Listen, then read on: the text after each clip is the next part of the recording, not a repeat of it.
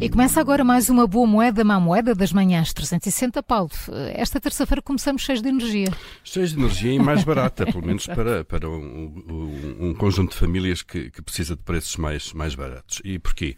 Porque o, desconto na, na, fatura da luz, da tarifa social, que vai determinar a tarifa social, vai continuar a ser de 33,8%.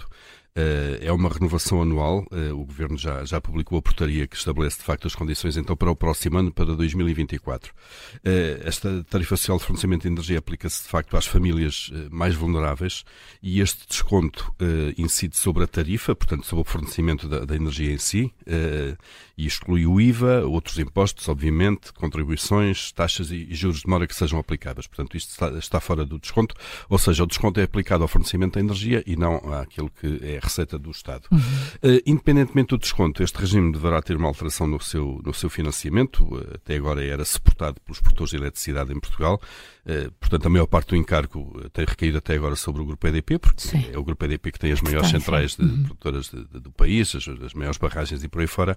Mas para o ano, também por decisão do Governo, os comercializadores, isto é, aqueles que não produzem, mas também levam energia até casa a partir da, da, da produção, naquela, naquela, o last mile, como, como se diz no, no jargão do mercado, para o ano, estes comercializadores de energia, no fundo aquelas empresas que de vez em quando nos contactam para saber se queremos mudar, passar alterar, mudar, também vão passar a contribuir para este financiamento, a suportar este desconto da, da tarifa social da luz, a par dos produtores.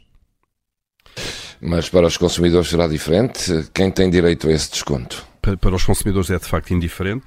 O desconto, já agora quem é que tem direito a isto? Eh, toda, todas as famílias ou pessoas que sejam beneficiários de um dos seguintes uh, apoios sociais. Ou o complemento solidário para idosos, rendimento social de inserção, a prestação de desemprego, abono de família, e as pensões sociais de velhice e de invalidez. Isto tudo somado há cerca de um milhão de famílias que precisa de ter um desconto na fatura da eletricidade. Impressionante. É muito. Uh, Paulo, temos uma má moeda.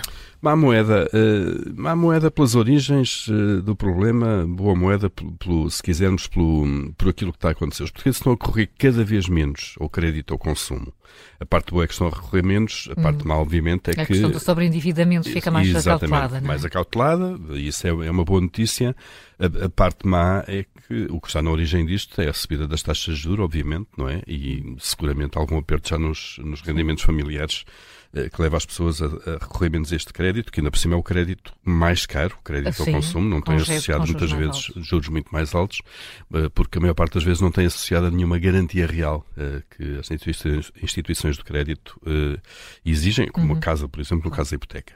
E em agosto, isto reflete-se de facto na, nas estatísticas, em agosto o montante de novos contratos de crédito ao consumo caiu, eh, caiu 3,5 em termos homólogos, portanto, comparando com agosto do ano passado, e foi o quinto mês de queda consecutiva uh, destes pedidos de empréstimo, o que mostra que, de facto, é uma tendência uh, a queda do endividamento neste tipo de contratos de crédito ao, consumo. E isto acontece sobretudo no crédito pessoal, que dentro do crédito ao consumo, que, que engloba também o crédito automóvel, por exemplo, é aquela que ainda tem juros mais, mais elevados. Lá está, reflete o tal maior cuidado das uhum. pessoas com a subida das taxas de juro. Este crédito já tem o juro mais alto e com a subida das taxas de juros ficou ainda muito mais alto, como é evidente, eh, evidente. E também reflete seguramente aqui um critério mais apertado da parte dos bancos quando analisam os pedidos, eh, porque obviamente a situação económica degradou-se, o juro é maior, há menos famílias ou pessoas que encaixam nos critérios, eh, se quisermos, das, eh, da taxa de esforço, uhum. isto é, que mais depressa chegam à taxa, à taxa de esforço, isto é, a percentagem do rendimento que depois têm que dedicar, ao, ao, no fundo, a satisfazer estes compromissos financeiros e, obviamente, que, que, que, está a cair. A boa notícia, de facto, é que o endividamento assim, pelo menos, cai, o endividamento das famílias.